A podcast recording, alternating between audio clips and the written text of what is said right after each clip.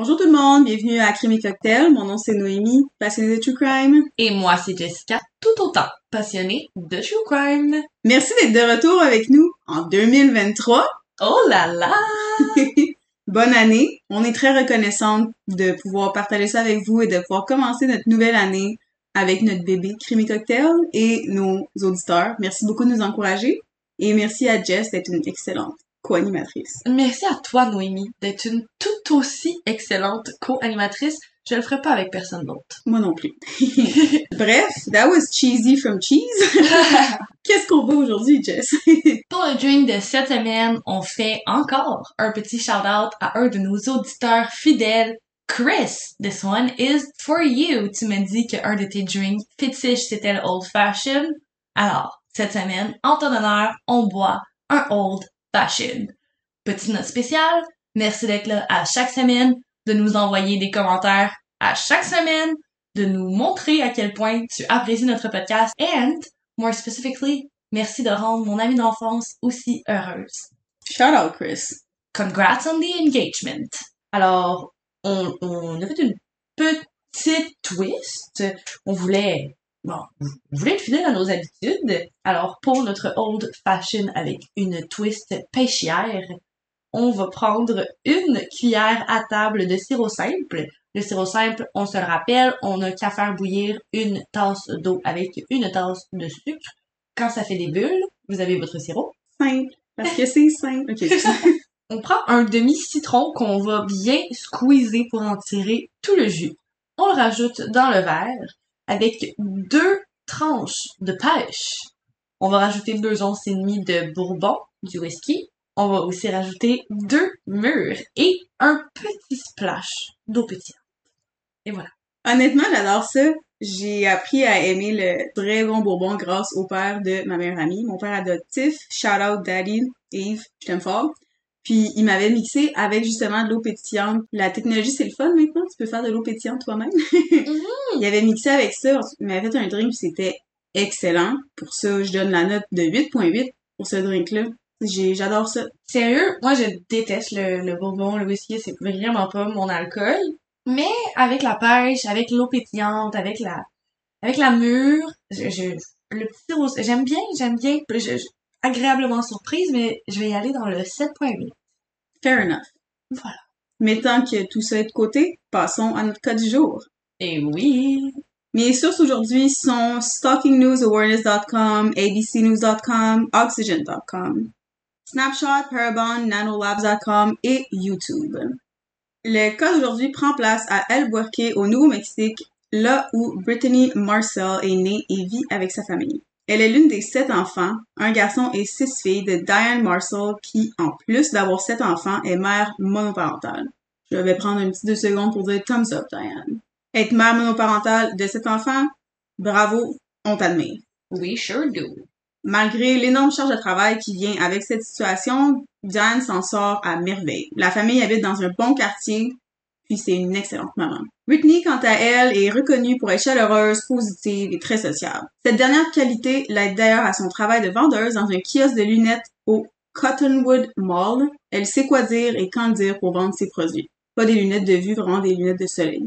Elle est âgée de 17 ans et à ce moment-là, elle planifie aller au collège pour étudier le journalisme et ou la télévision dans l'espoir d'être news anchor ou quelque chose en lien avec ça. Donc, animatrice de nouvelles, travailler à la radio, name it, c'est ce qu'elle veut. Le 11 septembre 2008, c'est une journée comme une autre pour la famille Marcel. Ce jour-là, Britney et sa mère avaient planifié de passer un moment mère-fille et sortir au restaurant pour le lunch. Elles avaient l'habitude de faire ça assez souvent, mais c'était un plan de dernière minute parce qu'elle avait décidé de ça le matin même.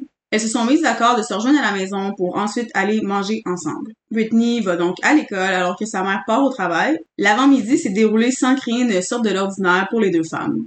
À l'heure du lunch, Britney appelle sa mère pour l'informer qu'elle est en route vers la maison et qu'elle va l'attendre pour leur date mère-fille. Sa mère dit qu'elle n'avait pas l'air paniquée ni stressée durant cet appel, elle ne semblait pas avoir peur ni être en panique. Une fois arrivée à la maison, Diane est sous le choc. Britney est sur le sol, dans une mare de sang, entourée de tous ses effets personnels, éparpillés un peu partout, qui laisse croire à la mère qu'elle s'est fait attaquer la seconde qu'elle a mis les pieds dans la maison. Elle a été violemment battue, elle est enflée de partout, défigurée et à côté d'elle se trouve un homme tenant une pelle.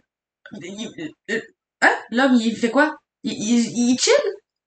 Dans le fond, la mère de Britney entre dans la maison. Elle s'attend à retrouver sa fille pour partir en date mère-fille pour le lunch. Elle rentre dans la maison, elle voit juste sa fille violemment battue sur le sol, dans une mort de sang, avec un homme à côté qui tient une pelle. Ça, c'est la scène qu'elle arrive dessus. Oh my god. L'homme en question n'est pas quelqu'un que Diane reconnaît. Elle pu avoir un bon coup d'œil parce qu'il ne portait même pas de masque. Évidemment, Diane commence à paniquer solidement et c'est à ce moment-là que l'inconnu lâche sa pelle, court à la cuisine pour empoigner un gros couteau et se dirige vers Diane en disant « Tu es la prochaine Oh! Quand je dis gros couteau, c'est un couteau de boucher, là. Il, il s'en met en courant vers elle. C'est tellement horrible parce qu'elle a tellement dû être comme déchirée entre se sauver de son agresseur ou essayer d'aller porter secours à sa fille. Mais peut-être que je réfléchis trop vite. Je te laisse y aller, mais oh my god, pauvre, pauvre personne. C'est exactement là où j'allais. Je peux même pas imaginer le tourbillon d'émotions, comme tu dis, qu'elle a dû ressentir à ce moment-là entre secourir sa fille adolescente de seulement 17 ans, on se le rappelle, qui est sur le sol, à peine consciente, violemment battue dans son propre sang, ou s'enfuir pour aller justement chercher de l'aide, pour venir en aide à sa fille, qui a besoin de soins médicaux plus qu'immédiats. Elle décide de s'enfuir chez un voisin en criant au secours. Selon moi, c'est la bonne solution. De cette façon-là, si l'homme ne veut pas se faire prendre, il n'a pas le choix de prendre la fuite. Et de toute façon, un homme en colère et armé, les chances que Diane gagne étaient quasi nulles. Mais ça, j'allais dire, il, si tu voulais qu'elle fasse quoi, qu'elle court sur le gars avec le couteau, genre, son arme qu'elle doit avoir dans ses mains, c'est comme sa clé. Tu veux qu'elle fasse quoi avec une clé? Je vais être moins en sécurité, mais que je marche le soir avec ma clé rues de Montréal. mais c'est vrai, surtout contre quelqu'un qui est armé. Diane dit, et je cite, « J'entre dans ma maison et je vois une personne que je n'ai jamais vue. Il tient une pelle et il marche dans ma propre maison, dans mon propre salon, avant de drop la pelle et d'aller dans ma cuisine pour aller chercher le plus gros couteau que je possède. Puis pendant que je le regarde droit dans les yeux, il me dit « You're next ». L'appel au 911 est déchirant. Nous allons d'ailleurs mettre le lien sur nos réseaux sociaux pour aller voir cet appel-là justement sur Internet parce qu'il est disponible. C'est en anglais.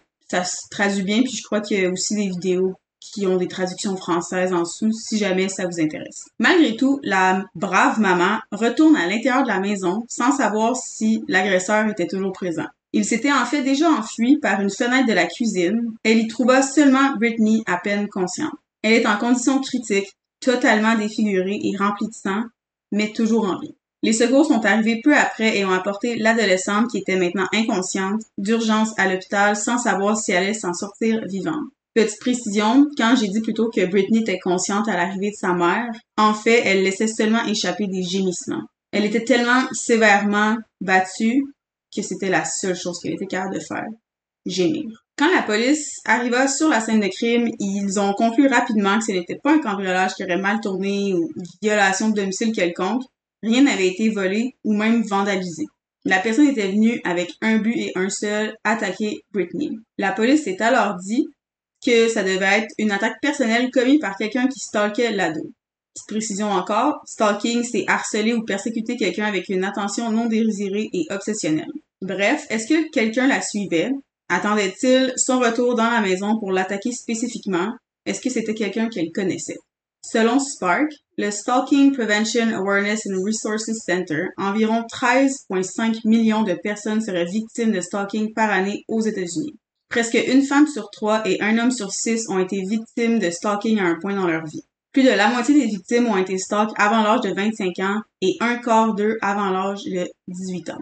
Majoritairement par quelqu'un qu'ils connaissent, 40% par un partenaire actuel ou ancien et 42% par une connaissance. Diane affirme qu'elle ne connaît aucunement l'homme, que son visage est imprégné dans sa mémoire, mais elle ne le reconnaît pas. Les enquêteurs croient qu'il a quitté les lieux presque aussitôt que la mère de famille est sortie pour appeler au secours. Comme j'ai dit plus tôt, il a probablement réalisé que la police arriverait bientôt, donc il devait sortir de la maison le plus rapidement possible. For some reason, au lieu de s'enfuir par l'invention vraiment géniale connue de tous qu'est une porte, il a brisé une fenêtre et s'est enfui par celle-ci.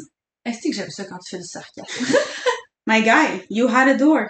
Shame on him parce que quand il a brisé la vitre, qu'il en a mis partout, qu'il a escaladé la vitre pour sortir, C'est coupé. exactement, Ah! laissant derrière lui, écoute, j'ai vu les photos, c'est une goutte de sang parfaitement circulaire sur le sol. On dirait que c'est une façon de la vie de dire fuck you. t'en- tu t'en sortiras pas. Ah, j'adore. J'adore que la vie ait fait ce fuck you-là. J'adore aucunement ce que j'entends en ce moment, mais j'aime que la, la vie s'en soit chargée. Ouais, écoute, on dirait vraiment les gouttes de sang qu'ils envoient en analyse au laboratoire dans des petites plaquettes transparentes faites pour la police qu'on voit dans les émissions et tout, et dans les, dans les documentaires. Mais la petite goutte qui tombe du signe Emma Québec. Exactement. Bref. Évidemment, une preuve ADN, c'est un énorme atout pour les enquêteurs, mais ils n'ont toujours aucune idée de qui il s'agit. La famille ne savait pas au premier plan qui ça pourrait être. Leurs voisins les décrivent comme une famille heureuse, gentille, honnête et soudée. En plus de ça, même s'il y a de l'ADN, ça veut pas dire que ça va concorder avec quoi que ce soit dans une, une base de données. Il y a des possibilités que cette personne-là, ça soit sa première offense ou que... C'est ça, si l'agresseur a jamais commis, ou si l'agresseur en fait s'est jamais fait attraper en commettant un crime, son ADN ne sera pas dans la base de données ou n'importe quelle base de données. Malheureusement, dans ce cas-ci, c'est exactement ça qui se passe. L'ADN retrouvé sur la scène de crime ne correspond à aucun ADN de la base de données de la police. Mais au moins, ils l'ont. Oui. ils vont avoir des, euh, des suspects, vont pouvoir faire un match. C'est un, un bel avancement, pareil. C'est quand même un avantage, malgré tout. Mm. Quelques jours après l'attaque, Britney est à l'hôpital, toujours dans d'horribles conditions. Elle a plusieurs fractures crâniennes, des lacérations au visage et au cou, un bras et un poignet fracturés, et vu les blessures de défense et qu'il y ait des échymoses et des griffures au poignet, elle s'est férocement débattue. Les docteurs étaient vraiment inquiets et ne croyaient pas qu'elle puisse survivre parce que ses pupilles étaient fixées à seulement une grosseur et elle avait peu d'activité cérébrale. Ils ont pris la décision de la mettre dans un coma artificiel pendant deux semaines et miraculeusement, elle a survécu. Ah, wow. Je suis vraiment contente de faire pour une première fois sur le podcast une histoire d'une survivante. Ça me fait vraiment du bien. J'aime ça. J'adore aussi. Genre, ça fait, Oui. j'ai des petits frissons, là, ça fait Oui. vraiment du bien. À son réveil, Britney n'avait aucun souvenir de ce qui était arrivé. Elle dit qu'en premier lieu, elle croyait avoir été dans un accident d'auto. Ce fut extrêmement lourd et traumatisant d'apprendre qu'elle avait été battue avec une pelle dans sa propre maison. Et ça, c'est c'est ces mots à elle que j'ai mis dans mes mots. Pouvez-vous imaginer la peur et la panique? Te réveilles, t'es branché de partout à l'hôpital, j'ai pas, j'ai pas de mots. Puis tu sais, en plus, même, mettons sur un autre aspect, là, tu sais, se faire dire que tout ça c'est arrivé dans les quatre murs de chez toi. Je veux dire, chez toi, c'est ton safe space, c'est là où tu te sens le mieux. Puis il y a quelques cas que j'ai entendus où les victimes qui avaient été, ben, qui s'étaient fait agresser chez elles, dans le fond, ils avaient perdu ce rapport-là avec leur home sweet home, tu sais. Ne plus jamais se sentir en sécurité, c'est, Ça doit être la pire affaire. je trouve que c'est la pire affaire que tu peux faire à quelqu'un. Puis ça me fait penser au cas que j'ai fait de Britney McInnes. Le sergent qui était en charge de cette enquête-là a dit que ça l'avait vraiment touché parce qu'il y avait une fille de son âge, mais aussi parce que de te faire agresser dans le confort et la sécurité de ta propre maison, c'est horrible. Hum. La convalescence et la récupération de Britney a duré des années et dure même encore à ce jour. Une des premières chirurgies qu'elle a subies, ils ont dû retirer une partie de son cerveau, environ la grosseur d'un 5 cents. Une de ses fractures crâniennes, ils ont actually pris la partie fracturée. Ils l'ont mis dans son abdomen, ont ressoudé le tout et l'ont laissé là quelques temps pour guérir. Pendant ce temps-là, elle devait porter un casque pour protéger sa tête, puis quand la partie fracturée a guéri, ils l'ont extracté et remis à sa place. This is wild. Je savais même pas que c'était une procédure. C'est fou, c'est fou ce que la médecine peut faire. Obviously, vu le domaine dans quoi j'étudie, ça me fascine tellement cette partie-là, mais je me suis dit, je vais laisser les auditeurs faire leurs recherches par eux-mêmes, je vais faire mes recherches de mon côté par après parce que c'est un podcast de true crime et de drinks. et non de médecine, mais je, je trouvais ça vraiment intéressant de le mettre quand même dans l'épisode. C'est fascinant. Exactement. Bien entendu, avec énormément de support et surtout beaucoup d'efforts de la part de Britney, elle a réappris à parler, manger et marcher. Malgré tout, elle souffrait toujours de lourdes pertes de mémoire, mais avançait courageusement dans une vie qui, selon elle, méritait d'être vécue once again. J'ai juste l'admiration pour Britney. Je suis certaine qu'il n'y a pas une personne qui écoute cette histoire-là en ce moment qui, qui, qui est pas impressionnée par, par Britney. Wow. C'est vraiment ça qui fut difficile pour Britney. Les médecins n'avaient aucun moyen de savoir si ça serait de courte durée ou sur du long terme, sa perte de mémoire. Ils ont dit à sa famille qu'elle pourrait retrouver une partie de ses souvenirs, mais de ne pas se faire trop d'espoir. Le cerveau humain, c'est fascinant, mais c'est compliqué et tout ce qui touche à la mémoire, c'est tricky et nous n'avons toujours pas totalement compris comment ça fonctionne. Britney, elle avait de la difficulté à se rappeler de pas mal n'importe quoi, même des relations qu'elle avait avec ses proches. Elle souffrait de dommages cérébraux et n'arrivait pas à se rappeler de quoi que ce soit de son agresseur ni de l'attaque. Elle a manqué sa dernière année du secondaire et son bal de finissant, mais ses camarades de classe ont été tellement sweet et l'ont couronnée Homecoming Queen, aka la reine du bal. Autant que l'humain me dégoûte parfois et me fait perdre espoir, c'est des petits moments comme ceux-là qui me redonnent vraiment foi en l'humanité. C'est euh, oui, exactement moi aussi, puis genre j'ai juste le cœur lourd à entendre ces choses-là, puis ça me fait penser à la mère de Maurice Marcel qui a dit qu'elle est toujours émue chaque fois qu'elle voit un acte de bonté. Je comprends totalement son point de vue parce que c'est vrai que c'est tellement beau de voir que oui, l'humain peut être horriblement laid des fois, mais il peut être tout autant beau d'autres fois. Puis c'est drôle autant que l'humain, quand il est horriblement laid, c'est lourd. Ça prend beaucoup de place parce que c'est grave, qu'est-ce les gestes commis et les conséquences. Mais des petites actions comme ça, ça prend le dessus surtout. Vraiment. C'est beau. Ça, ça fait du bien une fois de temps en temps de se rappeler qu'il n'y a pas juste du mal dans le monde. Puis même si c'est juste des toutes petites affaires, ça démontre juste à quel point le bien a plus de force que le mal. Toujours. Always be the better person. La famille Marcel a déménagé de leur maison pour des raisons assez obvious. Puis dans le peu de temps libre qu'elle avait, Diane mettait énormément de pression sur les policiers pour résoudre le cas de l'attaque de sa fille. Of course, il est encore libre, elle doit être terrifiée qu'il peut juste continuer ses, son stalking puis réapparaître à n'importe quel moment. Puis je le dis et je le redis, mère monoparentale de sept enfants, dont une de ses enfants qui a vécu une des pires agressions qui est connue de l'histoire du true crime. Elle s'occupe de tout ça en ce moment. Puis en plus de ça, le peu de temps libre qu'elle a, qu'elle trouve, elle réussit à trouver du temps libre, elle l'utilise pour mettre de la pression sur la police. J'ai juste du respect pour Diane Marcel. Une belle famille de femmes indépendantes, fortes, puis voilà. Wow. Charlotte a son seul frère aussi. J'en ai parlé plus tôt. Une des premières questions qui ont été posées par les enquêteurs à Diane était est-ce que vous connaissez quelqu'un qui aurait pu faire ça à Britney? Quelqu'un qui lui voudrait du mal. Éventuellement, une des autres filles de Diane a dit que ça pourrait être leur père biologique. Il n'avait jamais été un bon père pour ses enfants. Il se rappelle plusieurs occasions où il a été agressif, violent, et Diane et lui avaient eu un horrible divorce nasty. Mais elle l'aurait reconnu? Pardon. c'est pas grave. Peut-être avait-il envoyé quelqu'un à la maison pour tuer Diane, mais confus, avait alors attaqué Britney. Ah, ah, ah, ah, ah. Et voilà la partie qui manquait à nos neurones. la police a écarté cette piste après enquête et ont enlevé le père biologique de la liste des suspects, liste où il n'y avait que lui. Ce dernier, d'ailleurs, est décédé en 2013. Après un certain temps, l'enquête n'avait toujours pas avancé, ce qui frustre énormément Diane et la police, quant à eux, lui répond qu'à moins que la mémoire de Britney lui revienne, il n'y a pas grand chose qu'ils peuvent faire avec une goutte de sang. En août 2013, l'affaire fut assignée à une nouvelle détective qui est simplement exceptionnelle. Elle s'appelle Jodie Gutterman et elle a la réputation d'être implacable et sans relâche. C'est exactement ce dont la famille Marcel a besoin. Bad bitches go with bad bitches. Period. j'ai écrit dans mon, j'ai écrit dans mon script, Jodie is just that bad bitch getting shit done. Oh yeah. On prend une gorgée pour toi, Jodie.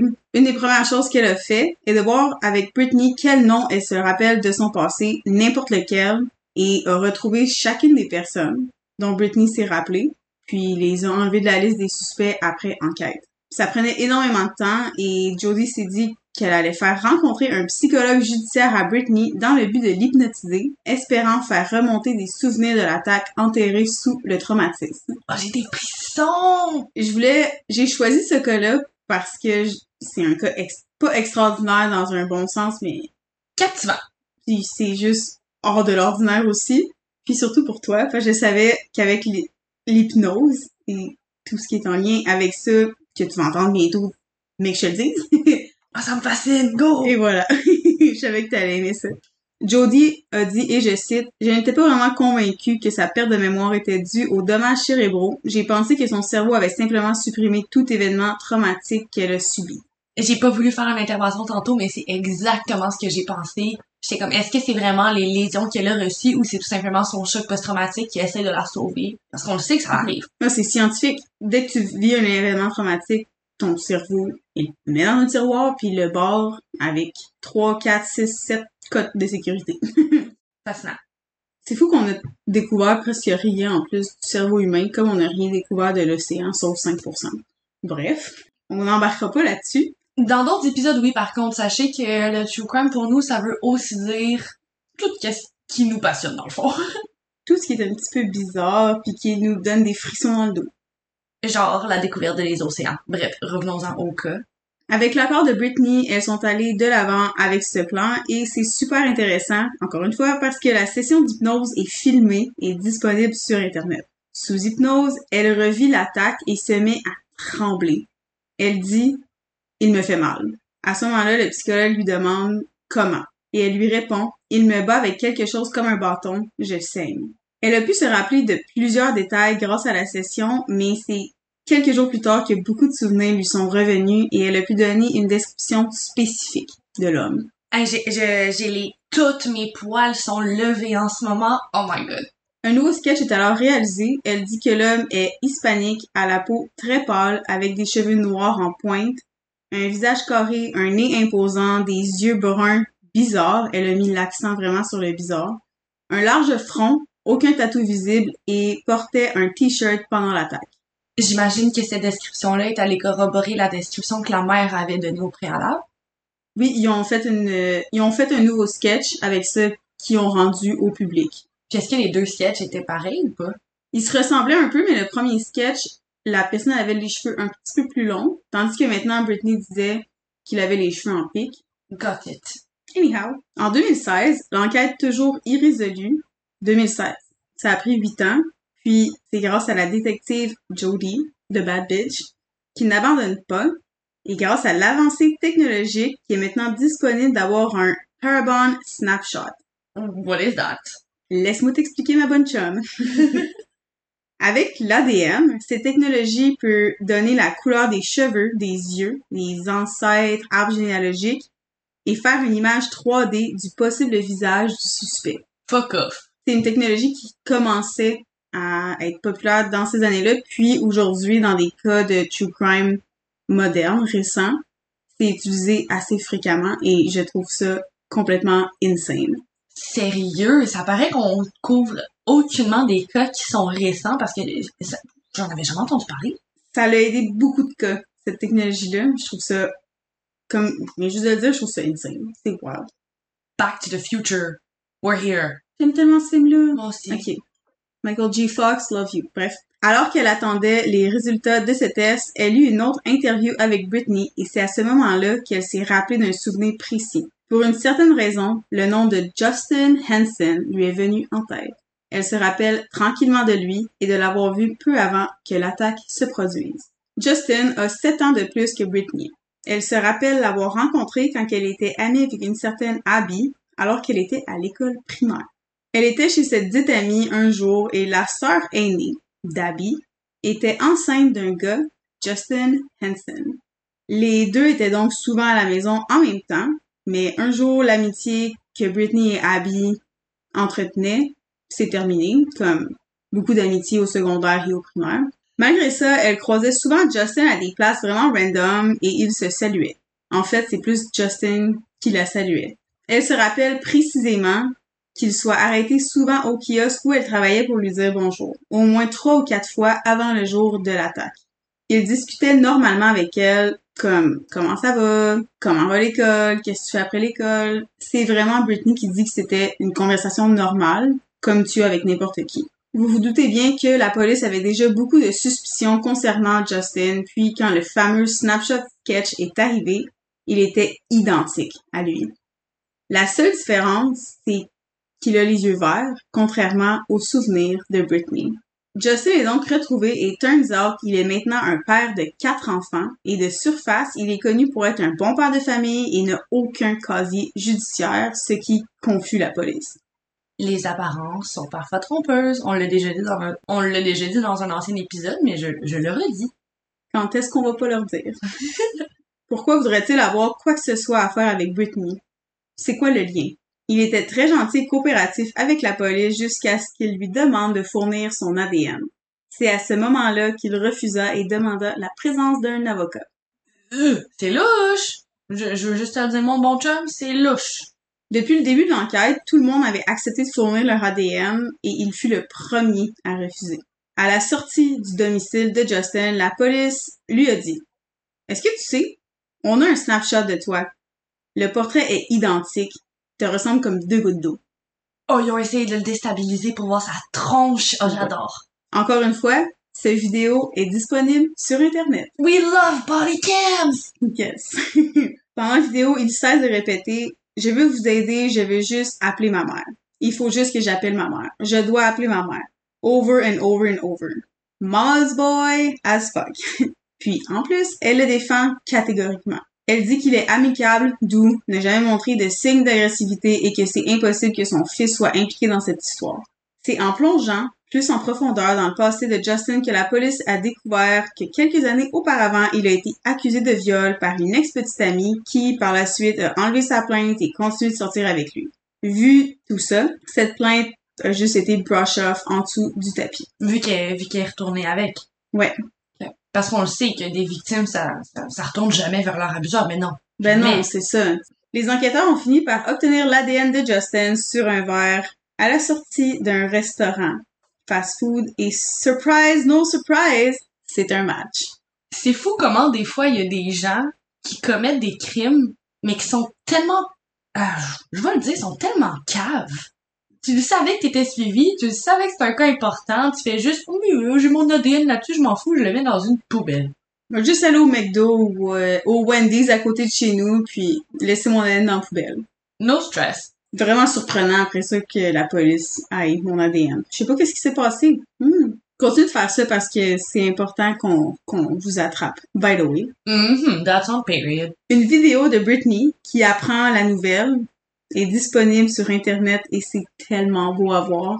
J'ai encore des frissons. En juillet 2017, neuf ans après l'attaque, Justin Henson est arrêté, apportant enfin un peu de soulagement à Britney et sa famille. On peut-tu juste prendre un deux secondes pour la famille entière de Britney qui a dû avoir la pire, pire des terreurs que cet abuseur revienne dans leur vie, qui les suive. Chaque fois que ces personnes-là devaient aller faire quelque chose, ils devaient regarder au-dessus de leur épaule, c'est sûr, genre, oh my god, 9 ans.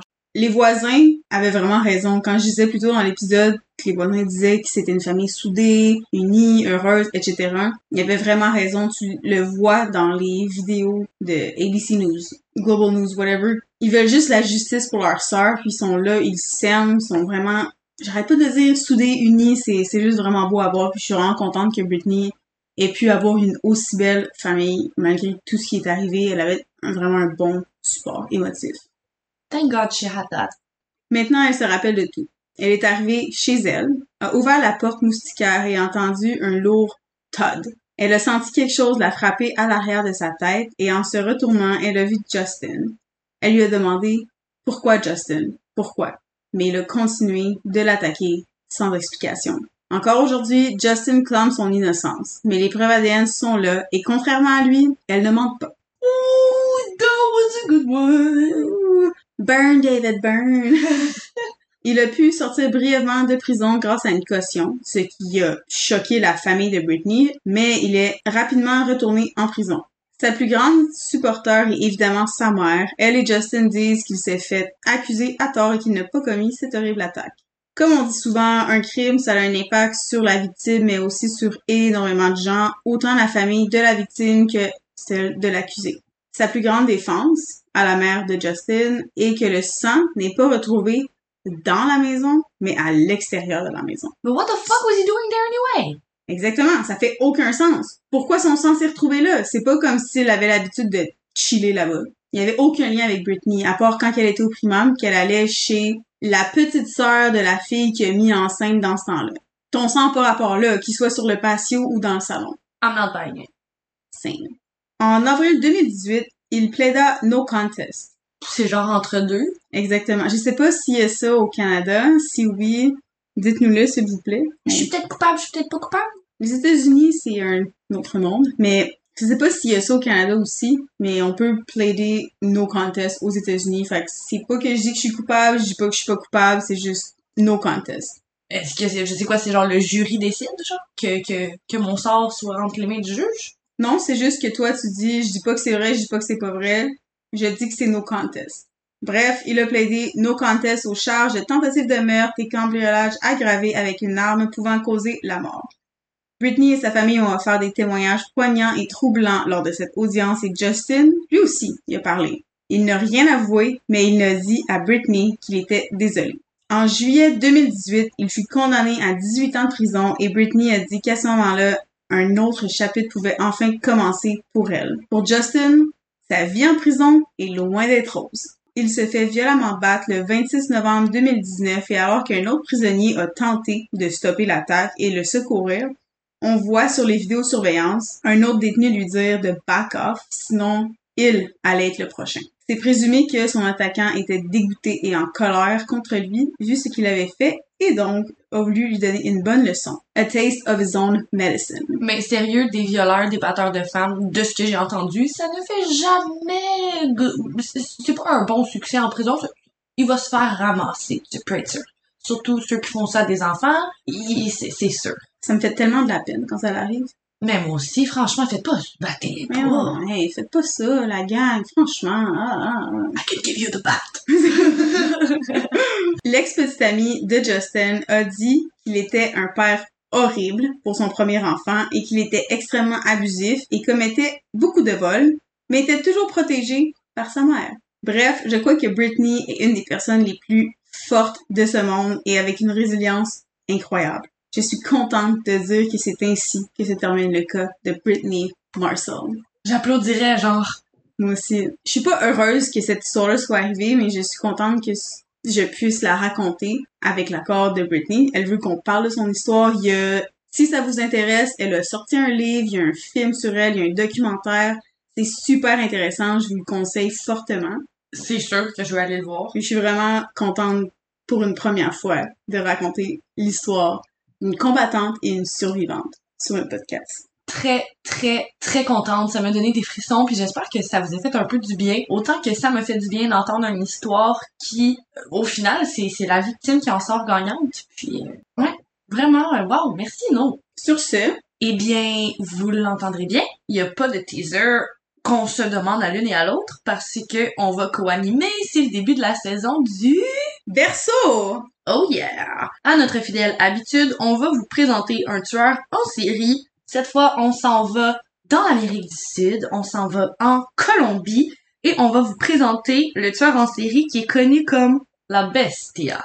La bestia. J'ai une seule chose à dire, si vous avez déjà entendu le cas du killer clown John Wayne Gacy, soyez là. La semaine prochaine, Ah! crémer cocktail.